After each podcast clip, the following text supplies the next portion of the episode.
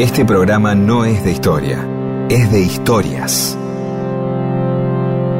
Historias para que no haya silencio, porque el silencio tiene demasiado prestigio. Y solo es bueno para dormir o para cuando no hay nada que decir. Mundo disperso. Historias de la vida y todo lo demás.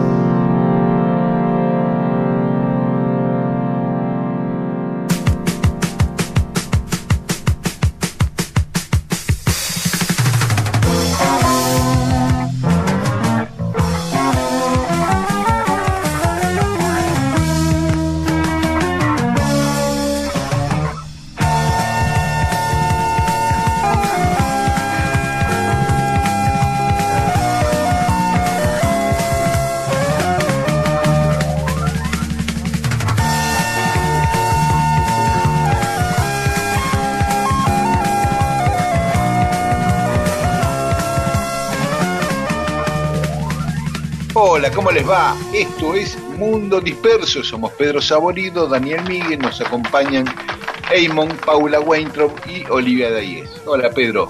Eh, hola, ¿cómo va? ¿Todo Bien, bien. No tengo mucho para aportar, más que... Bueno, no sé primero si que nada efeméride. recordemos, sí tenemos algunas efemérides, Por- pero por recordemos favor. que el domingo que viene no va a haber programa, desde ya se lo decimos, Está muy bien, para que porque eh, se organicen. Vayan y Eh, voten. eh, vayan y voten. No hay programa porque hay paso. Se vota en la Argentina. Radio Nacional hace una programación especial y exclusiva en torno a las elecciones. Cosas que pasaron un día como hoy, un 5 de septiembre. Se produce en Inglaterra el gran incendio de Londres en 1666. Devastado Londres por un incendio tremendo. Quedó en la historia porque destruyó un tercio de la ciudad de Londres, ¿no? Tremendo. Uh, En 1791, el 5 de septiembre, se declaran los derechos de la mujer y de la ciudadana. Es un texto que escribió una francesa, Olympe de Gouges, Olympe de Gouges se escribe, y fue una de las primeras declaraciones feministas, con puntualizaciones muy firmes, muy categóricas respecto a los derechos de las mujeres, ¿no? Desde el derecho a voto, el derecho a la propiedad privada, a participar de la educación, a participar en el ejército, a ejercer cargos públicos, eh, tener los mismos derechos que el padre respecto a los hijos. Esto en 1791, ¿no? Toda una... sí, sí, sí, sí, sí, claro. Y sabes que Olympe murió en la guillotina. ¿Sabes por qué? Porque se opuso a la condena a pena de muerte contra el rey Luis XVI y María Antonieta. Y por eso, por su oposición a que decapiten al rey, la arrestaron y la guillotinaron a ella. Mm. Tremendo. Es brava. La Revolución Francesa brava, ¿eh? O sea, Eh. los burgueses cuando se ponen pesados, se ponen pesados, ¿eh? Fue, fue densa, ¿eh? No Muy les tembló el pulso. Mucha libertad, fraternidad y cosas, pero Sí, sí, sí. Porque hay una mínima sospecha de que habías hablado alguna vez con un noble y ya te pasaban, las cárceles estaban abarrotadas, ¿viste? Y guillotinaban, sobre todo en la época del periodo donde tenía la batuta Robespierre, ¿no? Los jacobinos. Esa, parte que le, le llaman la época del terror, justamente, ¿no? A ese periodo. Bueno, y en 1839, un 5 de septiembre, comienza la guerra del opio entre China y Gran Bretaña ajá, por la exportación del opio, ¿no? O sea, en ese momento Gran Bretaña era un estado narcotraficante, digamos.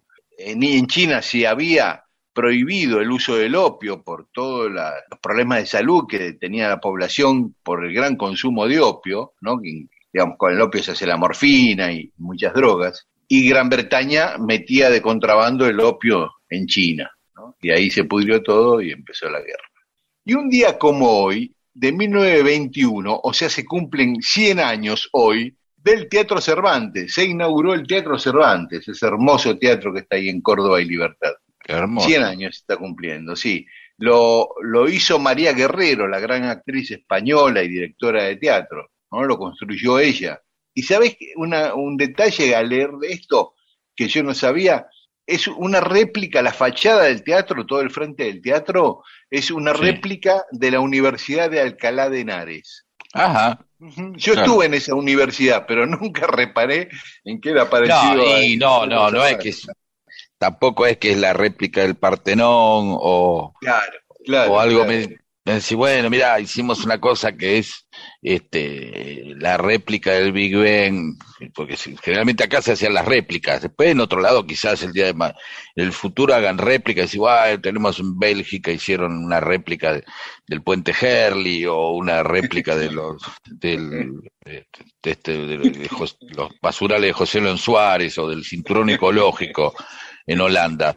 Pero la verdad que una que hay que ir a darte cuenta que hicieron una réplica de la universidad y ya me olvidé el nombre. Alcalá de Henares, una de las importantes, de las más antiguas de España. Sí, pero difícil de recordar. Ahí estudiaron casi todos los, los grandes intelectuales españoles este, centurias pasadas, ¿no? Ahí vivía eh, Cervantes, justamente. Este, ah, y de ahí el, Sí, está, está la casa donde vivía Cervantes en Alcalá de Henares, con una estatuita de... Habrá estudiado ahí también.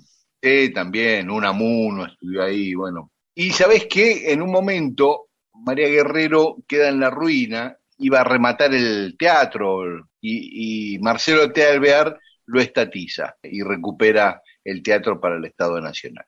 Y por mm. último, en 1975, un día como hoy, se despedía sui generis en el Luna Park.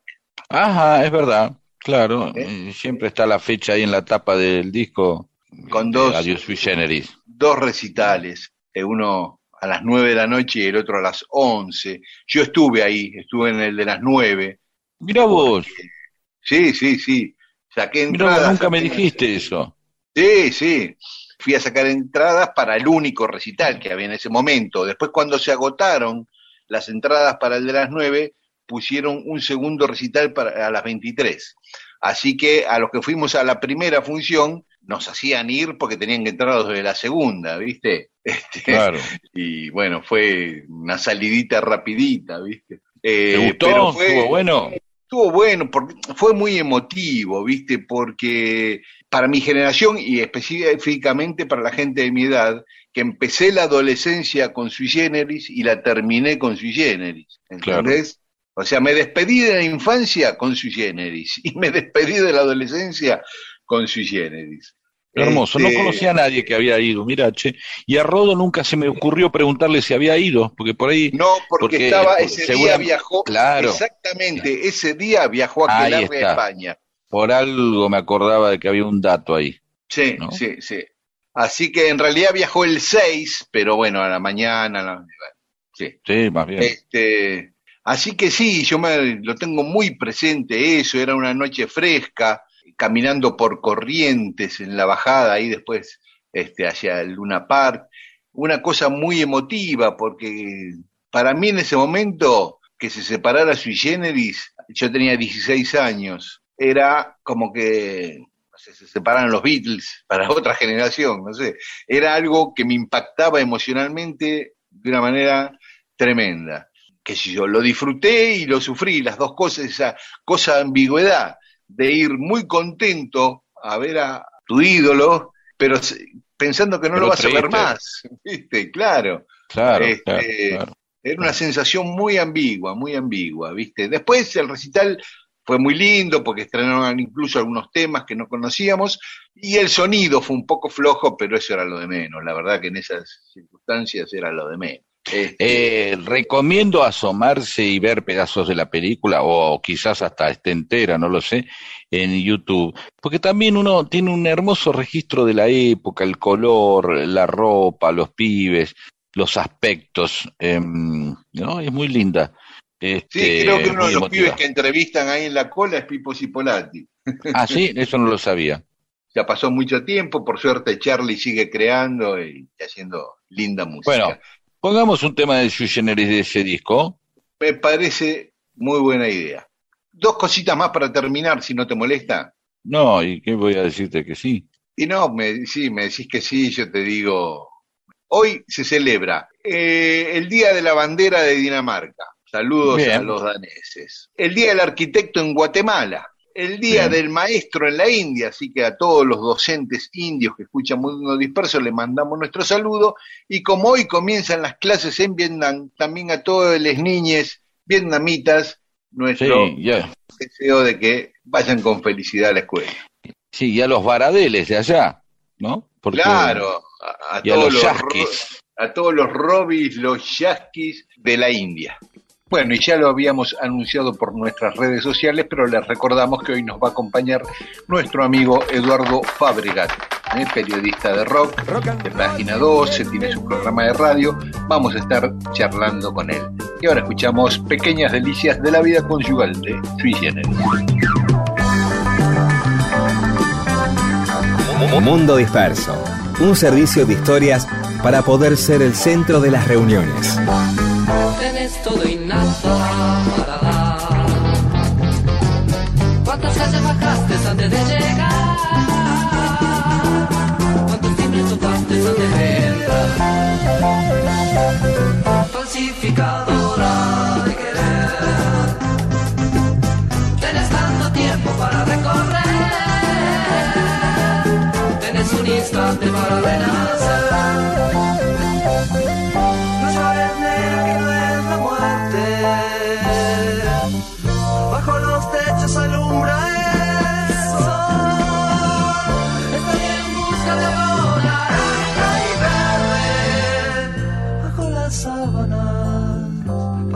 Noche azul.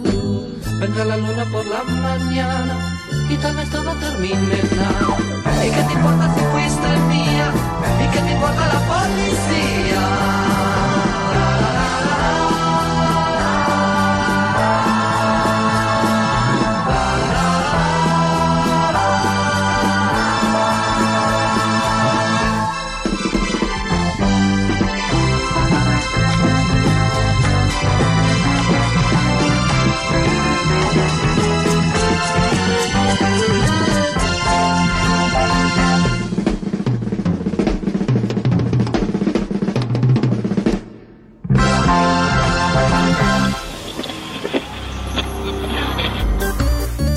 El alma de las fiestas. Mundo Disperso le provee las más interesantes historias para fascinar a hombres y mujeres de todas, las, edades.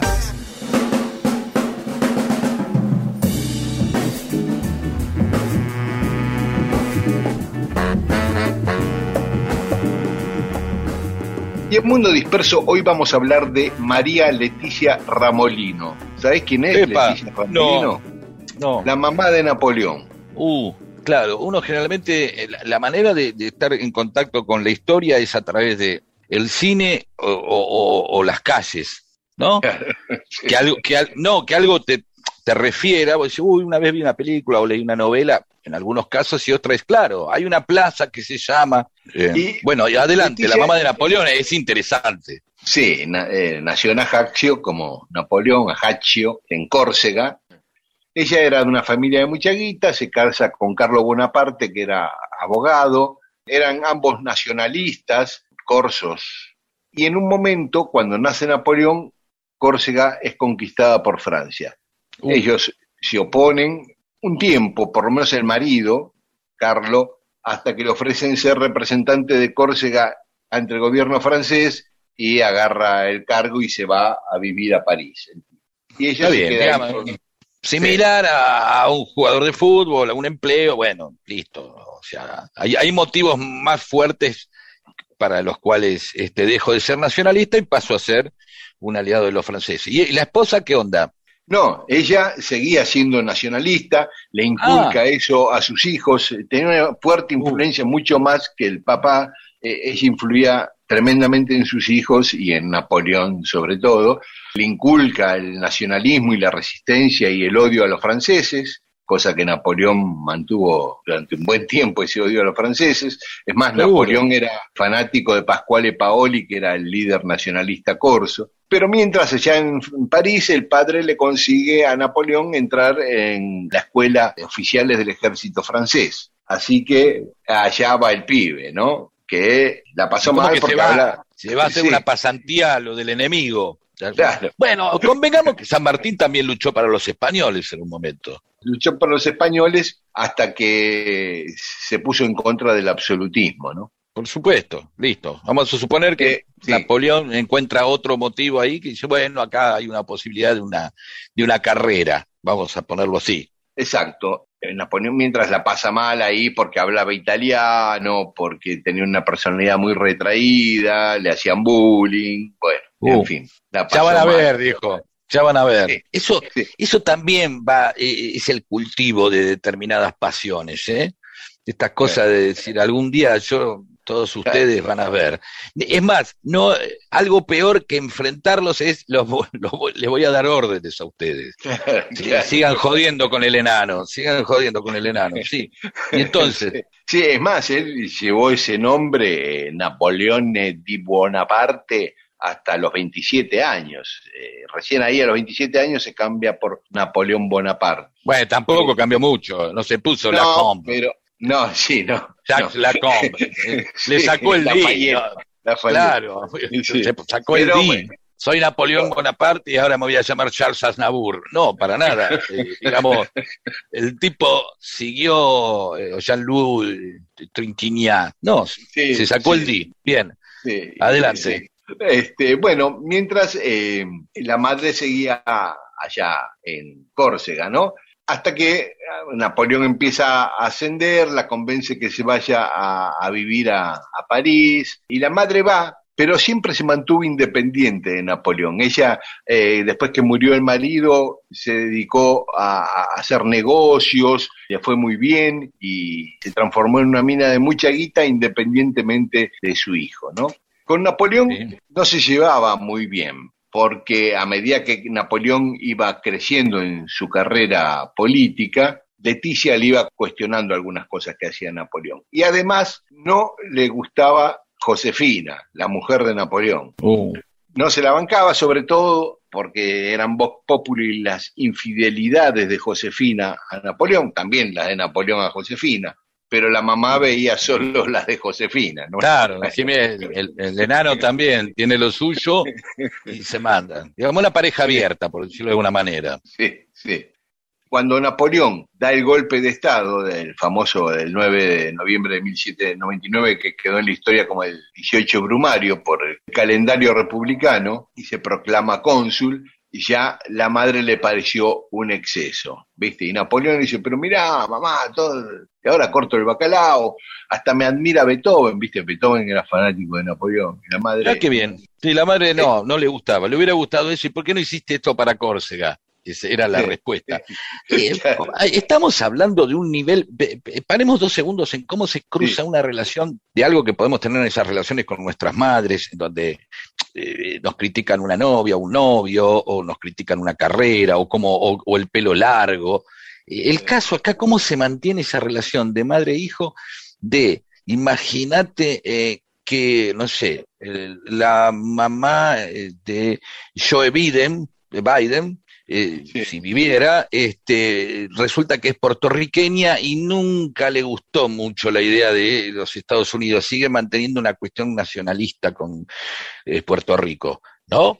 Este, esta cosa, esta relación que tienen, casi tan cercana, este, siendo medio, no se sabe si es un estado más, uno menos, qué sé yo, y, o, sos el primer, sos un irlandés que llega a ser primer ministro de, de, Gra- de- de Inglaterra, ¿no? Entonces el- el- el- tu mamá te dice, bueno, vos decís, mamá, pero ya está, mirá, manejo todo, eh, soy el primer, soy el presidente de los Estados Unidos, dice, sí, bueno, eh, la verdad que ya no, no me gusta tanto, dice la mamá de Biden o la mamá del tipo, ¿no? Es algo así, ¿cómo se mezcla algo tan cotidiano, tan chico, no tan chico, tan, tan usual y tan familiar para nosotros con un tipo que llega a manejar toda Francia, ¿no? Totalmente. Y cuando el colmo para la mamá fue cuando se proclama emperador en 1804, eh, no le bastaba ser cónsul y dijo así, soy emperador. Y hace una coronación que convence al Papa que lo vaya a coronar eh, ahí en Notre Dame y Leticia no va, no asiste a la coronación del Uh. hijo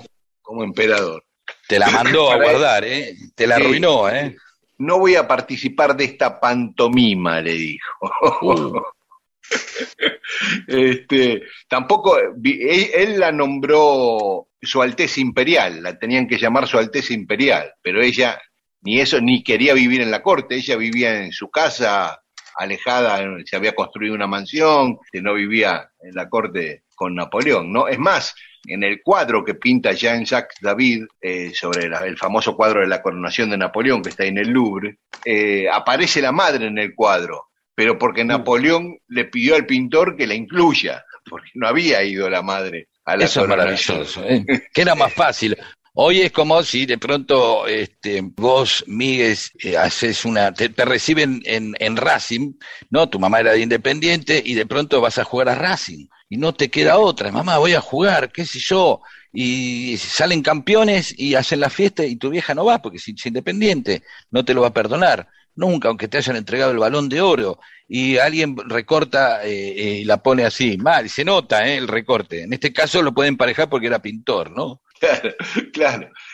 Bueno, a partir de ahí Napoleón empieza a anexar territorios y a nombrar a sus hermanos reyes, ¿no? A Luis Rey de Holanda, a Jerónimo Westfalia y así. Y a la madre cada vez eso le gustaba menos. Y en un momento ya le escribe una carta tremenda, tremenda, donde le dice, cuánto mejor me hubiera estado la esterilidad que haber Oh. contenido en mi desgraciado útero un monstruo. Le Ah, pero qué hija de puta. Por Dios. Le cuestiona que está llevando a sus hermanos a la desgracia, dándole esos cargos, ¿no? Uh, Y él, eh, Napoleón, estaba muy peleado con uno de sus hermanos, con Luciano. Y la madre se pone del lado de Luciano. Le escribe, Luciano siempre abominó tus empresas ruidosas, porque él conocía bien tu carácter dominador. Y en cambio el desgraciado Luis, al que colocaste en el trono de Holanda, ya me anuncia que vacila la corona sobre su cabeza, al sentirse un usurpador, como lo fuiste tú del trono de Francia. Y termina, me has robado a mis tiernos hijos. no. Qui- quizás, quizás el sobreponerse a, a semejante madre y seguir adelante fue lo que templó el espíritu de Napoleón en gran parte, ¿no? Digo, Sí. es como, no digo que todo lo malo este, entrena, porque también, pero digo, qué brava, ¿eh? Sí, Qué brava. No Así como Sí, Qué raro que no se hizo famoso. Siempre uno tiene la idea, ay no, Napoleón, el, este, la mano derecha dentro del saco, el, el tipo de, de- de sombrero que usaba. Durante muchos años fue la idea de que alguien que, que estaba loco se creía Napoleón, era que medio petizo, esto, lo otro, Sí, mil cosas sí. de Napoleón, Waterloo. Qué raro que no se hizo famosa la madre de Napoleón, ¿no? Sí. Así como no había ido al casamiento de Napoleón con, Josefina, sí fue al acto de divorcio. Cuando- Claro, está muy bien. Bueno, Napoleón conquista, eh, va a la campaña de Rusia, donde le va muy mal, y, y finalmente termina recluido en la isla de Elba. Ahí su mamá va a la isla de Elba, Oh, qué pesado. pero para convencerlo de que cambie la relación con sus hermanos. No lo consigue, ¿no? No lo consigue. Napoleón vuelve la famosa marcha de los 100 días, toma de vuelta a París, viene Waterloo y el desastre final y lo mandan los ingleses, lo llevan preso a la isla de Santa Elena ahí en el medio del Atlántico. Cuando pasa esto, María Leticia, con toda su fortuna, se va a vivir a Roma y se queda viviendo en Roma. Napoleón ahí en Elba escribe, cuando ella muera, solo me quedarán inferiores. O sea que Napoleón consideraba por arriba de él solo a su madre. ¿Entendés? Está muy bien, está muy bien. Había una cosa, es un lindo tango también, ¿no? Más allá que, digamos, más allá de, de- de todo, de cualquier visión que ya estamos todos teniendo, de la, cuestión así más freudiana, de que se puede ver esto, digo, es también para verlo desde el lado del tango, ¿no? Este, él seguía valorando a esa, a, a la viejita, ¿no? Muy lindo, muy lindo. Un lindo gesto de hijo, ¿no? Sí, Este, Igual no lo pudo comprobar porque él murió mucho antes que su mamá. Él murió en 1821 y su mamá en 1836 a los 85 años y murió millonaria como había nacido, ¿no? Está bien, está bien. Así que esa es la vida de Leticia y su vínculo con su hijo Napoleón. Mamá sabe bien, perdí una batalla. Quiero regresar solo a besarla. No está mal ser mi dueño otra vez, ni temer que el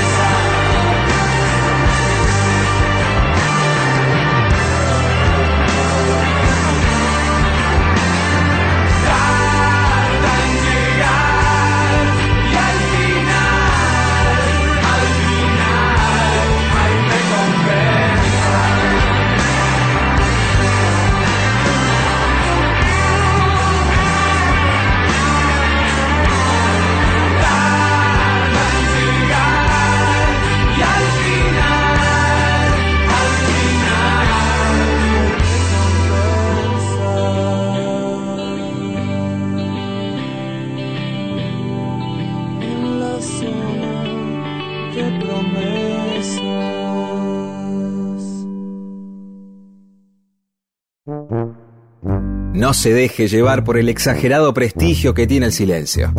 Las palabras y las historias son las que cambian el mundo. Mundo disperso.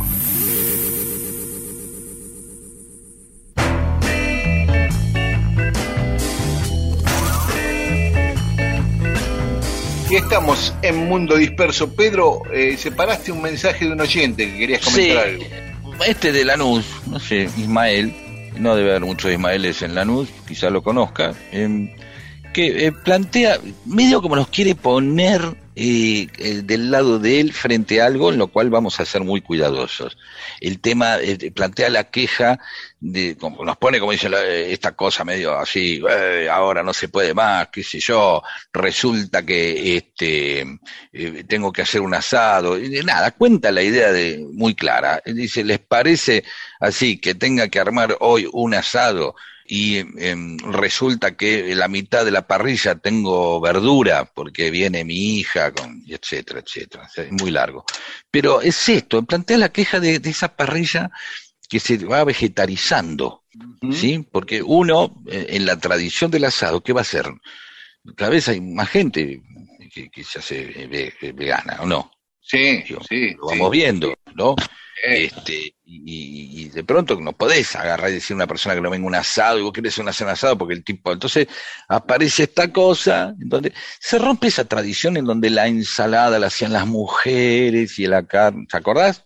claro, claro. había una reunión, entonces las mujeres preparaban la ensalada, que ya ahí venía el asunto, porque generalmente la- las cosas, la- las comidas sanas, las dentro de una casa, llegan del lado de las mujeres Sí, están más claro. preocupadas por el tema de la salud que el hombre. El hombre es una cosa más de, comerse un carburador, no, con- con- con- no le importa nada. En cambio, la mujer siempre está que la tarta, que esto, que lo otro, che, que se informa. Y esto no lo estoy diciendo irónicamente, al contrario, lo estoy diciendo como, como, como una cosa este, importante, que es cuidar este, la salud, que lo, lo que comemos, ¿sí? Claro. Eh, ¿Se entiende? Entonces, en el asado, obviamente, toda la parte bestial quedaba del lado del hombre y la parte más sutil, la de los vegetales, la de la mujer. Pero eh, de a poco eh, este, se fueron incorporando verduras, ¿no? El, el morrón primero, que fue el morrón con el huevo frito arriba, que es como que el, eh, contrabando, es como diciendo esto va a ser una bestialidad, el huevo frito. Pero en realidad eh, había que pensar que llegó el morrón. Sí, sí, ¿no? llegó eh, parapetado en el huevo frito, ¿no? Como Exactamente. ahí de, de incógnito, diciendo, bueno, Sí, seguimos siendo bestias, claro. Claro. La papa y la batata al plomo, así, metida en el medio, claro, también. Y después el zucchini, y después la cebolla gratin- que se pone cortada, y, y después, entonces soy una parrilla, termina siendo, de alguna manera, un lugar de convivencia, ¿no? Con siempre, digámoslo, eh, como, como que la- la- las pulcritudes se vienen del lado de la sanidad. Entonces dicen, no, por favor, con ese cuchillo cortaste la entraña, no cortes la, la batata o no cortes el zapallo, eh, o Claro. que no se peguen. A vos no te importa si un chorizo está, quedó pegado contra una bergamota o lo que se te ocurra meter arriba de la parrilla, pero a la otra persona le dice, no, pará, che, el chorizo me tocó la alfalfa, ¿sí? Claro, Pero- claro. Ahí- pero bueno, hay que entender, son como los ex- exfumadores, ¿no? Claro, el exfumador sí, se pone, sí. Sí, medio extremistas, ¿no? Sí, entonces en, en- en esta, en esta nueva convivencia que se está planteando, en esta eh, actitud frentista de convivencia de las singularidades, de la unidad en la diversidad, la parrilla en la unidad, la diversidad son los distintos elementos eh, cárnicos o, o vegetales que van de arriba, me, gu- me gustaría ver para el próximo programa, a ver si nos van llegando algunos mensajes de cómo, cómo conviven este, nuestras oyentas y oyentes este cambio cultural, gastronómico cultural que se va dando, ¿no? Sí. ¿Cómo, cómo conviven Aparte con eso? requiere un aprendizaje. A mí me costó mucho, desde que empezó toda esta onda, eh, poder sincronizar la carne con los vegetales que estén más o menos cocidos al Claro. mismo tiempo. No, ya estaba Claro. la carne a punto y, y la papa estaba cruda como la había puesto casi. Son otros tiempos. Claro. Deberían venir a cosas, me dice, mira, este, la papa se pone media hora antes, eh, se da vuelta, pues te olvidás, porque quedó ahí en medio de las brasas, qué sé yo, entonces se cocina más de un lado que del otro. Eh, eh, la zanahoria requiere tanto, el alpiste tanto, eh, si, si pones lentejas eh, ocurre esto, y así, claro, bueno, pero tenés que saberlo, Sí, claro. Tenés que saberlo. Sí, lo sí. que sea tenés que saberlo. Digo te- eh, eh, es como decir entra otra dinámica más en- eh, de- del manejo de los tiempos de los distintos ingredientes arriba de la parrilla. Así que como decís vos tenés que aprenderlo también. Así que bueno les vamos a pedir a nuestros oyentas y oyentes que eh, por favor nos manden este qué le- qué les está ocurriendo con este cambio cultural. Porque generalmente no toda la familia entra de golpe, entra una parte, hay como una quinta columna vegetal ahí en- dentro de la familia que de a punto va corriendo y va llevando al resto de la familia a, a, a ese punto, ¿no? No es que todos los cuatro o los dos de la pareja de, ay, ahora decidimos los, este, No, no, no. hacernos... eh, Y después este, terminás diciendo, no está tan mal esto, ¿eh? Por supuesto, por supuesto, por eso te digo, se puede convivir, es parte de la convivencia, es, es con todos, es con todos, ¿de acuerdo? Es con todo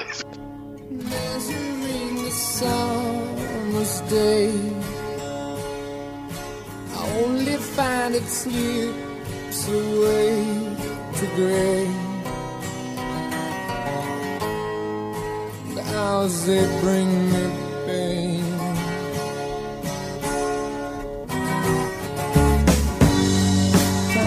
Tangerine, tangerine, living reflection from a dream. I was her love,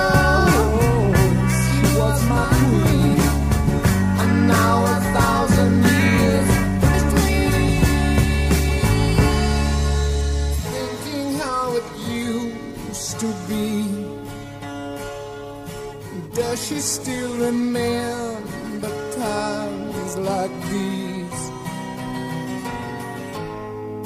To think of us again.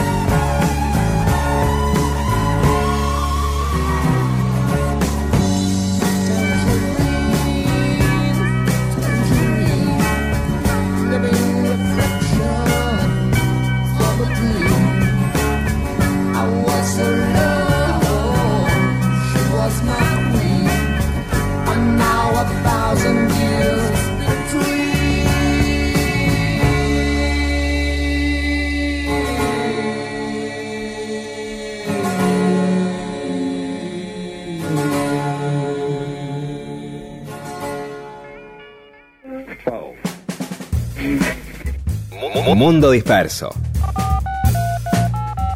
Un servicio de historias para poder ser el centro de las reuniones.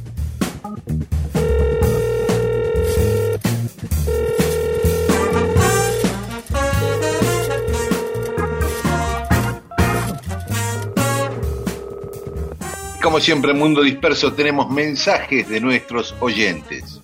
Jim Morrissey, ¿cuándo van a hablar del doble de Paul McCartney? El doble mide como dos metros.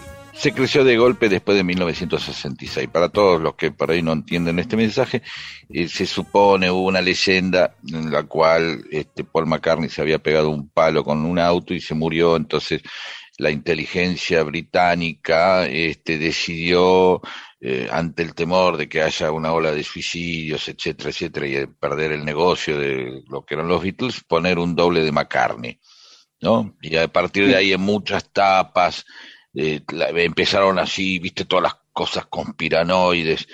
Che, en tal tapa, Paul, el Sgt. Pepper está dado vuelta porque quiere, y es el velorio de él, y cruza descalzo eh, en Claro. el road por esto, y Rever Soul es Rever Paul, porque en realidad ellos le decían al, al doble le decían el Paul de goma y cosas así. Bueno, pero nada, no, ni se asomen a esas cosas porque son propias de, de men- mentes psicópatas. Dejémoslo ahí. ¿Quién más? Luciano de Caseros. Recomiendo el libro Caseros Anecdotario Histórico de Máximo Sensori, que no solo habla de caseros, sino de las localidades de la zona oeste del conurbano. Bueno, lo vamos a tener en cuenta que nosotros siempre hablamos del conurbano. Marisol Vilches, en estos días se festejó el Día de la Radio. ¿Cuándo podríamos tener los oyentes nuestro día? Ah, sí, es verdad, porque somos súper importantes, ustedes allí y los oyentes en todo el país. Eh, Marisol, decláralo vos. Claro. Sí, sí, yo voy a Elegí un día. Elegí un día y declaralo. es que cuando junta un montón de oyentes, decís, che, vamos a declarar el día del oyente de, o la oyenta de radio. No, yo voy a esperar que lo Mira, haga un tipo vino y dijo, hoy es el día del amigo porque el hombre llegó a la luna. Ah, sí, vamos, el día Sí, del una, una incoherencia absoluta, que el hombre se- bueno, pero no sé qué tiene que ver, pero bueno. ¿por qué no vas a declarar el día del oyente, qué sé yo, el día de tu cumpleaños? ¿Qué sé yo? Sí, o el día, eh, o el día de, o el día de- del cumpleaños de un locutor que vos admiras mucho, Claro, ¿no? también. ¿Por qué no? Néstor Quinteros, mundo disperso fundamental y obligatorio para que el fueguito y el asado salga pulente y peronista. Y al que te dijo de la ginebra, le faltó la parte de la cuyicu, o sea, la bola de hoja de coca, ¿no? Porque ya había dicho que me había apunado en el tren a la nube y me recomendaron tomar ginebra. De todos modos, agregarle ginebra o whisky para darle fuerza a la hoja de coca es para los indios y los paisanos, y si no te queda fuertazo. Eso, eso lo sé de tucumano que soy, dice Néstor. Y Raquel Marcela dice, me reí mucho con el chiste de hoyo. Ah, sí, bueno, los chistes estúpidos generalmente nos llevan a lugares de nuestra propia estupidez y ahí es donde disfrutamos, donde la vida eh, se suelta y deja de- de- dejamos de tener presión. Entonces, por eso la gente se pone en pedo y fuma porro. ¿Y por qué? Porque es un momento donde tiene que soltar la lógica y empieza a reír como un idiota y entonces suelta la lógica, eh, obviamente es necesaria, el raciocinio también, nadie niega eso, pero tensa, no afloja, tensa. Entonces, en un momento de que soltar y bueno, decís chiste es estúpido y la gente, jaja. Y es más, es muy lindo anunciar que el chiste es estúpido. No, vos decís, tengo un chiste muy idiota. Y ya vos eh, ponés cara de que vas a contar uno que es muy idiota. Y la gente lo disfruta mucho eso. ¿Entendés? Porque vos vas a decir, depende, tenés que te- si ya contaste dos o tres y no, no pasó nada, listo, aflojás. Pero Claro. es lindo ya anunciar, tengo un chiste muy idiota y ya festejar lo idiota del chiste. Es, es marav- Viste como cuando uno cuenta chistes malos y la gente se divierte mucho, pues dice, uh, oh, oh, oh", y hace así como diciendo, muy boludo. Y disfrutás de eso, precisamente. Sobre los placeres prohibidos, María Teresa González dice, yo vi sumergir un sándwich de salame dentro de un vaso de coca. Ujú. Si hago empanadas de carne con pasas, les pongo azúcar por fuera. Es lógico y rico. ¿Por qué es lógico? ¿Por qué no hay? ¿Por qué? Pues, Yo creo que por las pasas de uva, digamos, que el azúcar que hay una Eh, como continuidad que viene ahí. a reforzar, a redundar eh, lo dulce. Lo Pero está la carne. ¿Qué pretende usted de mí? Claro, bueno, por eso digo, viene la Bueno. combinación agridulce. Que es Y más, la combinación agridulce pareciera más también. tolerable que el salame en el vaso de coca, ¿no? Está bien, pero no deja de ser otra vez carne y azúcar. Sí, de nuevo, sí. algo dulce y algo salado, como Sí. la carne y las pasas. Bueno, entonces, Sí. Seguí mojando. Yo vi sumergir, mm, me gustaría saber quién lo hizo. Hay una parte del placer prohibido que consiste en que no haya alguien mirando. Hay una inconsciencia en el tipo. Y sí, si voy, a- voy a agarrar y untar este, con serenito, este, con, o con un dado- danonino, un, este, un morrón, si lo hago delante de otros, hay dos posibilidades. Uno que quiera provocar y el otro realmente que me importe un bledo todo, lo cual no está nada mal. Pero hay que tener cuidado con ese tipo de personas, porque por ahí no le importan un montón de otras cosas que no les importa un bledo. Y en el caso eh, de que te guste, eh, también está la, la, la elegancia de no andar provocando a la gente, ¿no? Y Carlos Baigorri dice, mi secreto oculto es comer, ¿ves? Oculto, es comer lechuga con azúcar. Ah, y esta no la... ¡Wow! Esta es buena, ¿eh? Es Eh. como una golosina más sana. Chino, no me come esto cosas. Nunca. tomás una hoja del centro de la planta, la, mirá cómo la tiene clara. Tomás una hoja del centro de la planta, la humedeces bajo la canilla, le pones azúcar con una cucharita, la sacudís y que queda pegada por la humedad la cantidad de azúcar necesaria. Delicia total. Pues entendés que el tipo no es que eh, lo tiene en la mano y no, sacude porque dice la, la que queda pegada es la que vale. Qué bueno, claro. Baigorria, me encanta. Es una de las cosas más interesantes que. Y no está tan mal, ¿eh? Si te lo No, no, pensar, claro. Aparte, la, la lechuga tiene como un gusto neutro casi, ¿viste? Entonces, Sí, es una de las, eh, de, de las verduras más estúpidas que existen, realmente. Eh, vamos a decirlo así, claramente. yo no, no lo dije así para no ofender a la lechuga, le dije neutro, pero tenés razón. No, por favor. Sí. Darle la espalda al sol. Treparme la madriguera. ¿O acaso también se? ¿O acaso también se paga? Dormir fuera de estación. Rezar a quien yo más quiera. ¿O acaso también se paga? ¿O acaso también se paga?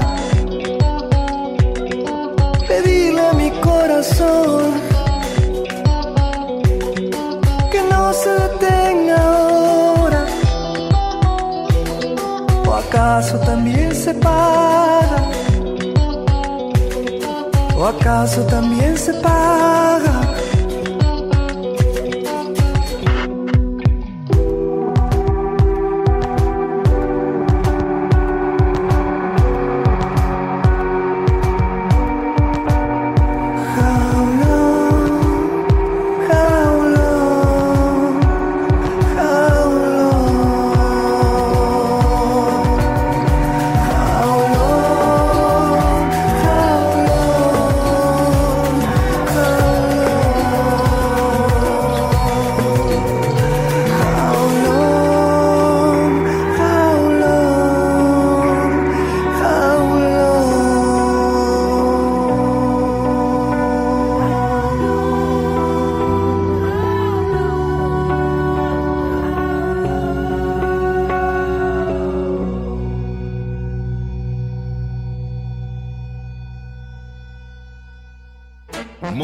Disperso.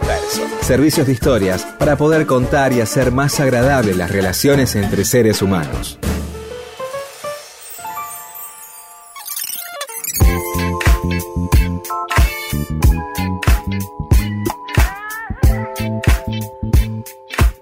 Y seguimos en Mundo Disperso y como habíamos prometido está con nosotros Eduardo Fabergat. Hola Eduardo.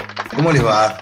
Muy bien, muy bien. Hay algo que eh, a mí me encanta de Eduardo, que es aparte de un gran periodista de, de rock, siempre me conmueve con sus notas, siempre pone algo de emoción en sus notas, o algo que me emociona a mí por lo menos, pero hay algo que me maravilló siempre fue eh, su libro que presentamos juntos en la Feria del Libro hace un tiempo, cuando había ferias del libro, que es eh, un libro sobre eh, los fracasos. Se llama Pequeños Fracasos, un libro que yo recomiendo porque es un libro también sanador, ¿no? Ahí, ahí uno puede ver ese otro lado del éxito, ¿no? ¿Cómo, Mm. cómo, cómo, cómo apareció esta idea de, de esos pequeños fracasos en la música que, que vos empezaste a investigar?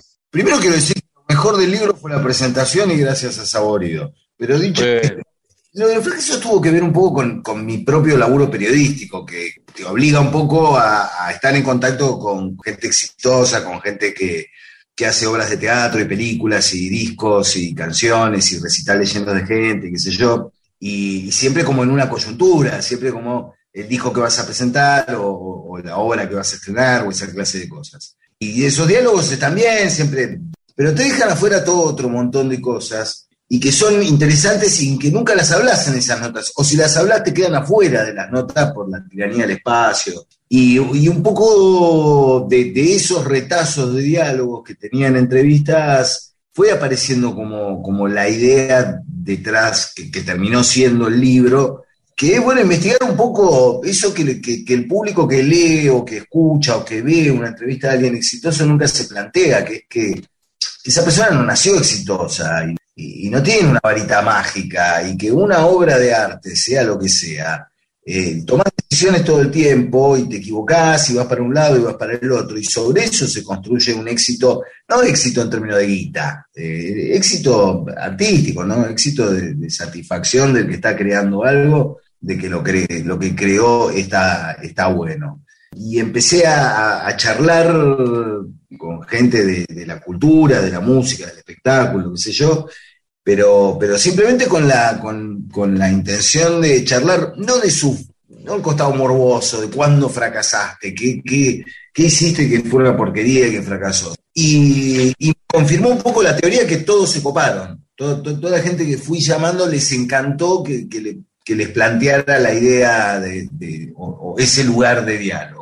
Nombremos algunos de los que participaron. León Alfredo Alcón, Alfredo Alcón, León Gieco, Liliana Herrero, Capuzoto y Saborido, Lalo Mir, Julian Weich, eh, Ana María Yúa, Julio Boca, uno de los Lelutier. Digo, traté de, de, abrir un poco el abanico, ¿no? De, de salir también un poco de, del ámbito rockero, que está contaminado de muchas otras cosas, y buscar por otro lado Tito Cosa, ¿viste? De gente, gente que que ha hecho grandes cosas y que le encantó hablar de cómo, cómo para... ¿Vos sentiste, sentiste que había algo, los tipos largaban eh, un entusiasmo terapéutico, casi, de decir, oh, al fin podemos hablar de también lo que me sale mal? Es que un poco sí, yo creo que pasó un poco eso. El considerarlo una herramienta creativa, considerarlo parte del proceso, que es lo natural, pero es lo que no queda expuesto en esas notas que se vuelven medio un artificio. Pero que bueno, la idea del libro era ir precisamente por ese otro lado mucho más. Claro, porque eh, cuando se habla de algo que salió bien o algo que se estrena, hay casi un cassette, ¿no? Como decís sí. vos, se empieza, se empieza a engacetillar todo, todo se hace sí, gacetilla. En cambio, cuando hablar de algo que salió mal es también el momento donde el artista se saca la camiseta, se queda en pelotas y dice, sí, mira, esto es lo que me pasó, ¿no? También, eh, ¿hay alguien que vos particularmente sentiste que, que te, te, lo contó con muchas ganas y con mucho entusiasmo en la idea de cómo, cómo se la ponía o cómo le salían mal las cosas? A mí me encantó, me encantó, y no solo porque, bueno, porque después falleció, pero la, la charla que tuve con Alfredo Alcón a mí me partió la cabeza. ¿Qué te contó, por ejemplo? Yo me podría haber sacado cagando con la idea del libro, qué sé yo, y fue súper generoso y, estaba muy, sí, estaba muy, muy, abierto, muy deseoso de hablar de, eso, pero además con un nivel de análisis, viste, con una profundidad al revisar su propio historial, que, bueno, que tiene Alfredo Alcón. Y, y, realmente fue muy revelador en muchos sentidos por esa profundidad de análisis y por, por cosas que te producen asombro, viste, de Alcón diciendo yo me subo al escenario todas las veces cagado en las patas. Y digo, ahí es donde te cae la ficha y donde ves el entusiasmo del tipo, de bajarse del pedestal, de dejar de ser un rato Alfredo Alcón, el gran actor argentino que todo le sale bien. A los tipos les interesa mostrar ese costado que los ayudó a ellos a ser mejores artistas. Eh, la charla con Tito Cosa también estuvo buena eh, porque dialogó un poco con la de Halcón. Hay constantes, ¿no? Sí, total, total. Constantes respuestas, porque entre, entre, entre Tito Cosa y, y Halcón fue buenísimo porque Cosa me dijo, yo lo hice fracasar a Alfredo Halcón, con una apuesta, una obra que lo quiso poner de compadrito a Halcón y Halcón no funcionaba en ese papel y qué sé yo. Y después cuando hice la charla con Halcón, le conté lo que había dicho Cosa, entonces se dio como un diálogo eh, entre ellos a distancia, eh, coincidiendo en, en- en- en, bueno, como una pequeña decisión te puede cambiar el rumbo de una, de- de una obra artística. Y Eduardo, ¿qué casos o qué caso te pareció más contrastante entre fracaso y éxito con la relatividad que tienen los dos términos, ¿no? Pero un tipo que le haya ido muy mal en algo y que después hizo algo brillante, ¿no? En las entrevistas me, me guardaba, para- como para el final, ya en el terreno de juego, medio que les en qué cosas se sentían eh, condenados al, al fracaso, eh, y se dieron respuestas graciosas, o sea, ahí es donde, donde se fue un poco para el lado de la anécdota, pero la anécdota este, divertida, qué sé yo. Julián Wedge diciendo, "Y se me para el auto y abro el capó y lo miro, y hago de cómo, o sea, finjo hacia el exterior que sé algo de lo que está pasando en el motor, pero en realidad estoy ahí fingiendo, porque miro el motor y no entiendo nada. Pero, pero muchas cosas fueron así, como surgiendo en el momento y sorprendiéndome después de cómo, de cómo se conectaban entre, entre todos ellos a la hora de, de- eso, de mirar su propia obra y considerar su propio pequeño fracaso como, como algo que- que era mejor tenerlos que no tenerlos. Bueno, Eduardo, hacemos un, un pequeño alto acá, escuchamos algo de música y seguimos charlando, ¿te parece? Pero me parece perfecto, la música siempre tiene. Una vez que estalló la hermosa catedral, la gente se agitaba en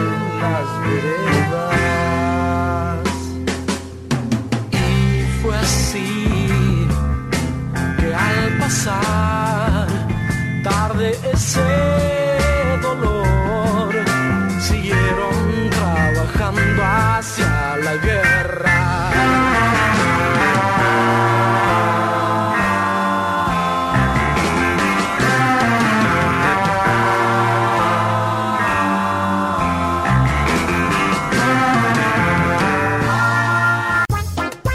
No deje que el entretenimiento sea monopolio de empresas de contenidos, medios de comunicación y redes sociales.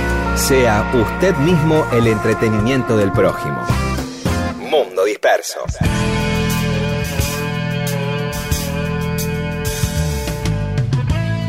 Y seguimos en Mundo Disperso, estamos hablando con Eduardo Fabregat, que es nuestro amigo invitado hoy.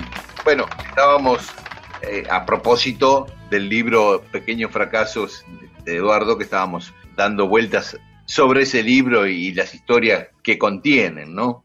Eh, tírate, tírate a- a alguna que te haya llamado la atención. Vamos a hacer un, un par de historias, así no quemamos el libro y la gente va a, Claro. este, a leerlo feliz. Sí.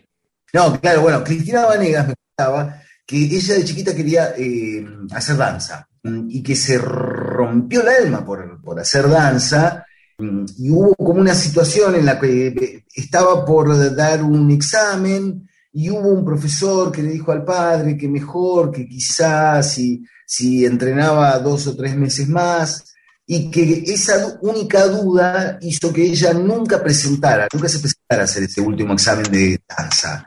Y que, mm, que a fin de cuentas terminó descubriendo que se divertía más con la actuación, pero que le había quedado esa espina clavada de que nunca supo qué había pasado que, o qué podía pasar.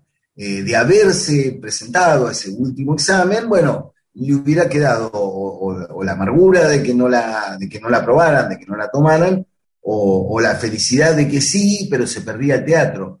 Pero como que le había quedado esa espinita, a pesar de tener muy claro de que había terminado eligiendo bien por el teatro, de- del hecho de que un- solo un comentario que sugería un posible fracaso le había hecho abandonar por completo la carrera de, de danza. Bueno, hay, hay también, eh, suponemos que también este temor al fracaso que siempre es tan inmovilizante en los artistas, sobre todo después de haber pegado un discazo o un espectáculo que les haya ido muy bien, sentir la presión de volver a ser exitosos, ¿no? Sí, total. Es, eh, porque además es una máquina que te, que te fagocita, ¿viste? que te come, que te exige y que te pide que sigas siendo ese personaje cristalizado eh, en un éxito permanente, cuando es sabido que no, no existe el, éxito permanente. Es algo que habla Calamar, otro de los entrevistados, que, que- habla de esa cosa del romanticismo del loser, que llega al nivel de- del póster del loser, del fracaso como cosa glamorosa y no como, como, como lo que efectivamente puede ser. Porque te quedas medio congelado ahí también, no te quedas congelado en el, en el altar, en el, en el pedestal del, del campo que le sale todo bien, o congelado en el loser que pierde todo el tiempo. Ninguna de las dos opciones estaba, estaba buena. No, y después una de las historias más fuertes o, o más llamativas, o que te marca cuán influyente puede ser una mínima decisión, es lo que le pasó a Gieco. Que, ¿Con qué? Eh, eh, Gieco estaba grabando un disco y tenía una cancioncita ahí medio en el, fondo que, que no sabía muy bien si grabarla, si no grabarla, si meterla en el disco, si meterla, si la quería, si la iba a meter, la iba a meter al final, como una especie de bonus track, cuando no se usaba el término bonus track. Y encima en el medio de la noche se aparece en el estudio Dino Saluzzi. Dino Saluzzi con, con, con el bandoneón, con todo, onda, bueno, sí, vengo a grabar, estoy convocado por Lito Nevia, vengo... Y no, no estaba Lito Nevia, estaba León Gieco, se habían confundido, le habían pasado mal la, la fecha y el horario a Saluzzi, y, y estaba ahí en el estudio y León no sabía qué hacer, porque decía, no, y bueno, pero hermanito, yo de esto vivo, ¿qué podemos hacer? Entonces León lo terminó como contratando en el, en el acto a Saluzzi para que le pagaran ese laburo y que tocara. Y, y medio así, de rebote, terminaron haciendo la canción, pero siempre pensando en que era un relleno, un temita para meter en algún lado. Y en el medio de todo eso, en esas conjunciones, ¿viste? esos vórtices que se producen a veces, en el estudio aparece Charlie García. ¿Cómo? cómo ¿Por qué? ¿Qué volador lo dejó a Charlie García en ese momento en el estudio? Es- son esas cosas medio inexplicables, ¿no? Son de- pasa. Y Charlie entró y estaba Gieco cantando esa cancioncita que consideraba descartable, y cuando terminó le dijo, este tema está buenísimo, lo tenés que poner al principio. Y terminó yendo al principio, porque el tema se llamaba Solo le pido a Dios. Tema que Ah, la pelota. a punto de tirar a la basura, y que si no hubiera aparecido Saluzzi hubiera sido otra cosa, y si no hubiera entrado Charlie García, probablemente Gieco ni siquiera lo hubiera, lo hubiera considerado este, para meterla en el disco. Entonces ahí te das cuenta cuántos pequeños ladrillitos se ubican de un modo que no podés controlar y, y- y terminan produciendo cosas como Solo le pido a Dios, que es el tema más emblemático de León. León debe tener los huevos llenos de cantarlo, pero, pero bueno, pero no puede... No, dejar- pero, pero sí, sí, sí, es el yesterday de, de él. ¿no? Claro, ¿entendés? El Let digo. se va- Todo, en realidad, toda esa cosa que uno podría pensar, mira qué bien pensado estuvo, cómo Sí, ubicó el bandoneón justo, en qué momento lo sacó ideal de la carrera o de la Argentina, es eso, ¿no? A veces el artista no es eh, nada más que el artista, sino es el artista y la circunstancia, ¿no? Esa que no puede manejar. Eduardo, yo quisiera hacerte esta pregunta para, para cerrar. No Mm. sé, Mi- Míguez, es, ¿y a vos te sirvió el libro, a vos personalmente? Digo, por algo, te, por, por algo te mandaste para ese lado. Sí, a mí me sirvió mucho. Me sirvió mucho primero porque fue un libro que de algún modo creció solo, porque ya te digo, era una idea de, de charlar y de entrevistar gente y, y- y no mucho más que eso, no había un objetivo claro.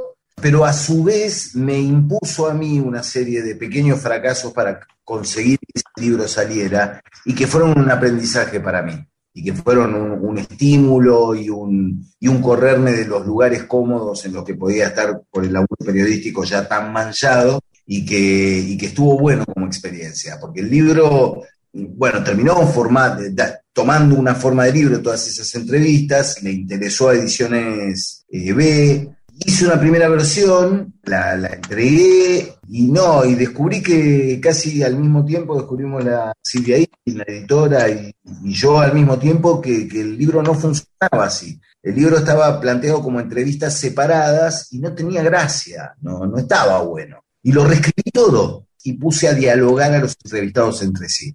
agrupé por capítulos temáticos diferentes aspectos del fracaso y del pequeño fracaso y, y terminó tomando la forma definitiva que, que con la cual estoy súper conforme, va, qué sé yo.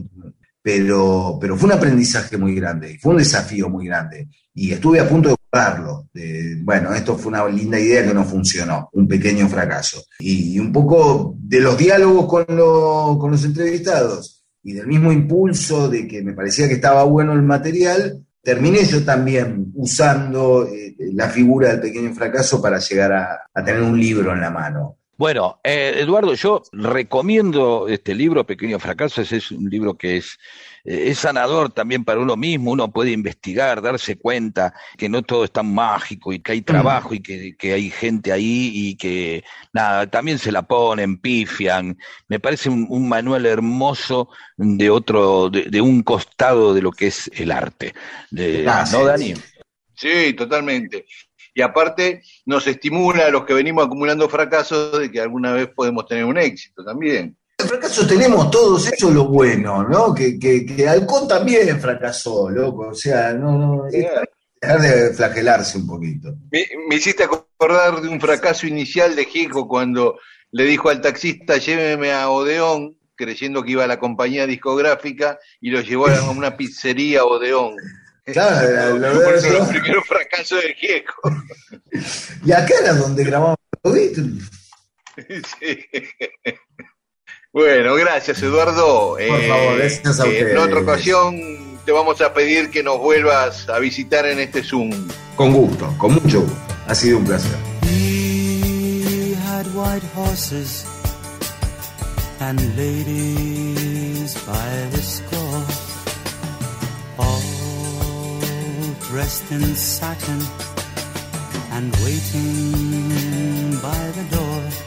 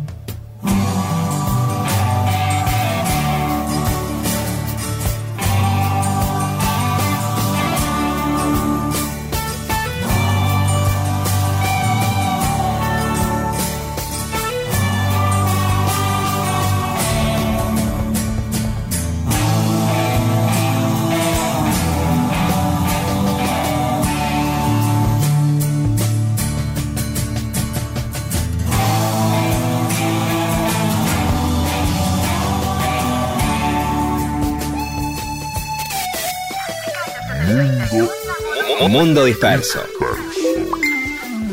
Qué triste el momento en el que en una reunión todos están mirando sus celulares.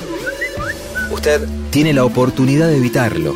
¿Cómo? Contando una buena historia. Mundo disperso. Para que contar historias y entretener sea cosa de humanos.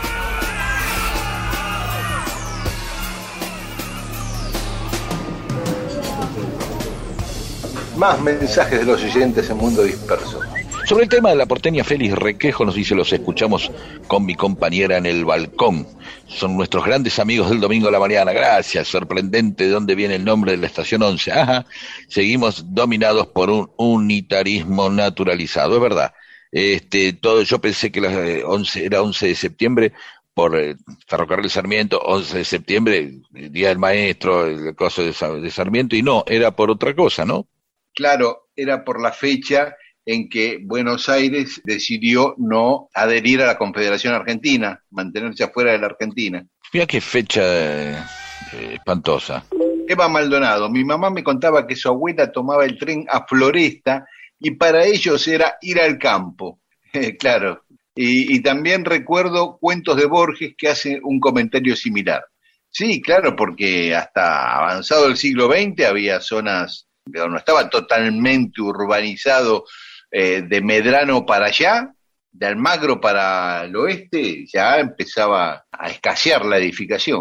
Adriana Madrid de Lago Pueblo dice que uno de sus placeres prohibidos es el mate amargo con aceitunas verdes. Raro. Eh, más o menos. ¿no? Lo que sí combina todo el color, ¿no? La hierba y la aceituna verde. Sí, yo nunca lo pensé eso. Es verdad, ¿eh? Eh, Es verdad. Va- Vamos a, a- a- después a tirarlas todas juntas, ¿sí? Pero me encantaría Sí. que sigan mandando sus placeres prohibidos. Y Adelante. mirá, Claudia Burzuk, le gusta la tarta de verdura espolvoreada con azúcar, Oh. pero y esta, mira, y mojar en la azucarera cada bocado Ah. de los restos de la pizza de la noche anterior. O sea, agarra Oh. un pedacito de pizza, lo moja en la azucarera. Oh, eh, la Yo sabés que manda. hacía Eh, una galletita como si fuera una criollita, unas presas, esas medias saladonas, que también bancan dulce. Ajá. La mojaba en el té, lo metía, luego mojar el té, metía la galleta mojada y hacía como un poco el sistema de la lechuga. Y, lo, lo- lo- y sa- la sacaba llena de azúcar. ¿Se entiende? la ponía en la Ah, mira, sí, sí, azucarera. Sí, para que claro, se la pegue. mojabas en Igual el té que no- y no- después en la azucarera. No es tan raro, no es tan raro. Lo de la pizza en el azúcar es fuerte, es pulenta. Pero bueno, se acerca el ananá arriba de la pizza. sí, claro, bueno. ¿Por qué un ananá arriba de la pizza y no una mandarina? ¿Por qué? Pero yo también. ¿Por qué un ananá arriba de la pizza y no una banana? O un pedazo Sí, de sí. melón, si el melón combina con el jamón. Perdón. ¿eh? Claro. Marcelo Nemirovsky dice, cerca de Bariloche está la localidad de El Manso. Allí hay una casa en la que el hito fronterizo Argentina-Chile está en medio del jardín de la propiedad. Ah, mira vos, le quedó Mira. mitad de... Esto es Claro, porque íbamos a hablar de las límite- calles. Sí, claro, de las calles fronterizas, tenés razón. Sí, sí. No, che, pero me quedé pensando, eh, discúlpame, lo de Marcelo Nemirovsky. Debe ser un, un hito viejo, cuando se reconfiguraron los mojones y qué sé yo, ha- habrá quedado en otro lado, ¿no? ¿Qué sé Porque yo? ahí por el quedó- manso, el manso eh, está ahí, al- yo me acuerdo de haber hecho rafting en el río Manso. Sí. Ajá. Eh, es como, este, está de Bariloche yendo para el Bolsón, pero para el lado de la montaña, para el lado de Chile. Bueno, hay que investigar un poquito, eso es rarísimo. Gaby de Misiones, Villa Martín es un lugar para destacar. Frontera pertenece a zona norte, pero con mucha identidad de la zona oeste. Roquera y cerca de Saavedra, lugar de tango. Ahí donde está Tecnópolis. Es verdad, ella, Gabriela, que la conozco, es verdad. Villa Martelli, hay lugares que son medios así tan limítrofes con la capital. Hay una parte de Avellaneda, algo de Alcina, a veces uno siente como que ya está del otro lado, ¿no? Este, Sí, sí, sí, pero. Martelli es cierto, es oeste, es norte y es capital, casi todo junto, Sí, ¿no? está todo- sí, sí, sí, es verdad, porque tiene, está más relacionada ahí. Eh, bueno, Mecha Espósito, acá en Hurlingham tenemos la calle Combate de Pavón que compartimos con 3 de febrero. Curiosamente, el hipódromo de Hurlingham está ubicado en 3 de febrero, pero es Hurlingham. Dice. claro, Y por otro lado, también San Martín pasó por acá. Por eso los nombres de las calles y las plazas del barrio Villa Club llevan los nombres de, de sus batallas. Claro, porque por aquel entonces, eh, para ir para el norte, se pasaba por el Paso Morales, que está ahí en Hurlingham, para cruzar al Reconquista. Y Jorge Lobosco nos saluda y saluda a Luis, otro oyente fiel de auténtico peso, dice. bien, ellos sabrán, gracias Lobosco, porque Y hace mucho que no que- mandaba mensaje. Sí, es cierto. ¿Vieron que hablaron sobre la- el proyecto de Buenos Aires Isla? Bueno, yo vivo a orillas del arroyo Sildañez, que hubiera sido el límite de provincia con capital. Y como estoy en la orilla sur, hoy hubiera sido bonaerense. Este, y pregunta, Pedro, si estás en Nacional Rock. Sí, con Mex Urtiz Berea lo de lunes a viernes. Exactamente, que, que- es la FM Rock de Radio Nacional, en 93.7. Le mandamos unos saludos a María Cristina Guado Casal de Río Grande, a Adriana Barbela, a Andrés Dalfo de La Pampa eh, y a Anarquía en la Granja del Lago Pueblo. Muy bien, gracias a todas y a todos.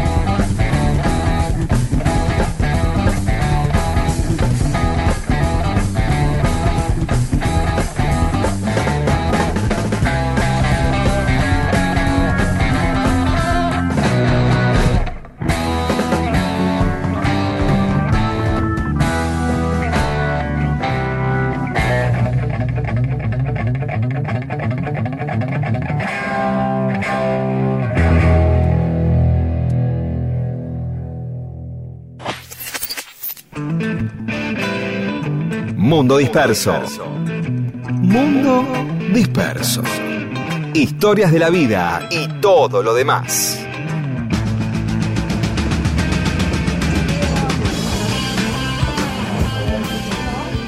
Bueno, se nos termina el mundo disperso de hoy, Pedro. Bien, eh, ¿algún comentario, algún anuncio de algo? Una de las Nada. cosas, no sé, ¿te gusta Bell and Sebastian? Esa banda. Sí, qué sé yo, no me mata, pero está muy bien, sí. Bueno, porque nos vamos a ir bailando con un tema de ellos. Ah, mira qué lindo. Les quiero decir que todos estos eh, viernes se acerquen a la plaza para ver con Marcelo Chirinos y Mex Urtiferea eh, una obra de teatro que se llama Mi amigo Mex, sí, que dirige este, Ignacio Sánchez Mestre y que también está ahí eh, Gerardo de Lelisi y Juliana produciendo y que está muy bien. Sí, vayan porque la van a eh, es- está bárbaro, Mex, Chirino, todo está bárbaro. Y, aparte son eh, Sánchez Mestre, Ingo, un director joven de la nueva camada que tiene dos o tres obras dando vuelta y es sensacional, un talentazo. Así que vayan a verlo. Mira qué bueno. Y uno de nuestros oyentes, hablando de actividades, Alejandro Valdés, convoca a un congreso sobre sexualidad femenina a 40 bien. años de la muerte de Lacan. Lo organiza la institución psicoanalítica Triempo. Convergen en el movimiento lacaniano por el psicoanálisis freudiano. O sea, acá saltaron la grieta, ¿no? Entre Lacan y Freud. Mira vos, no la tengo muy clara, la verdad, No, ¿eh? yo tampoco, yo tampoco, pero pero suponemos que, que- está muy bien. Esto es el sábado 11 de septiembre a las 10 de la mañana arranca por Zoom y es gratuito. ¿eh? Así que quien se quiere inscribir, el mail es instituciontriempo.gmail.com. Bueno, y por último, recordamos que el domingo que viene no va a haber Mundo Disperso porque hay elecciones y Radio Nacional va a tener una programación especial dedicada a las PASO. Así que nos estaremos encontrando el otro domingo, el 19 de septiembre. Chau, nos, nos vemos. Ah, y hoy nos pueden escuchar por FM Rock de Radio Nacional 93.7. Chao.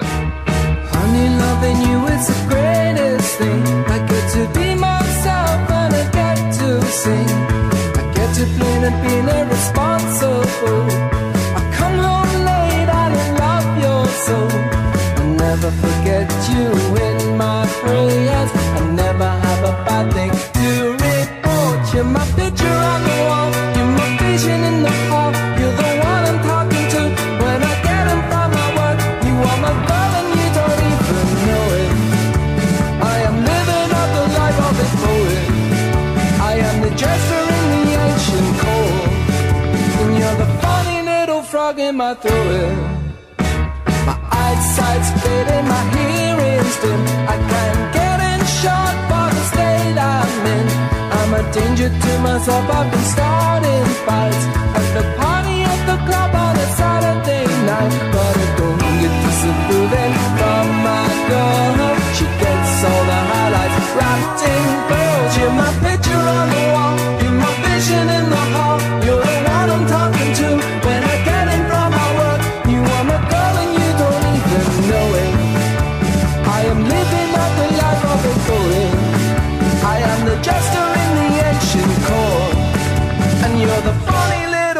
am I doing?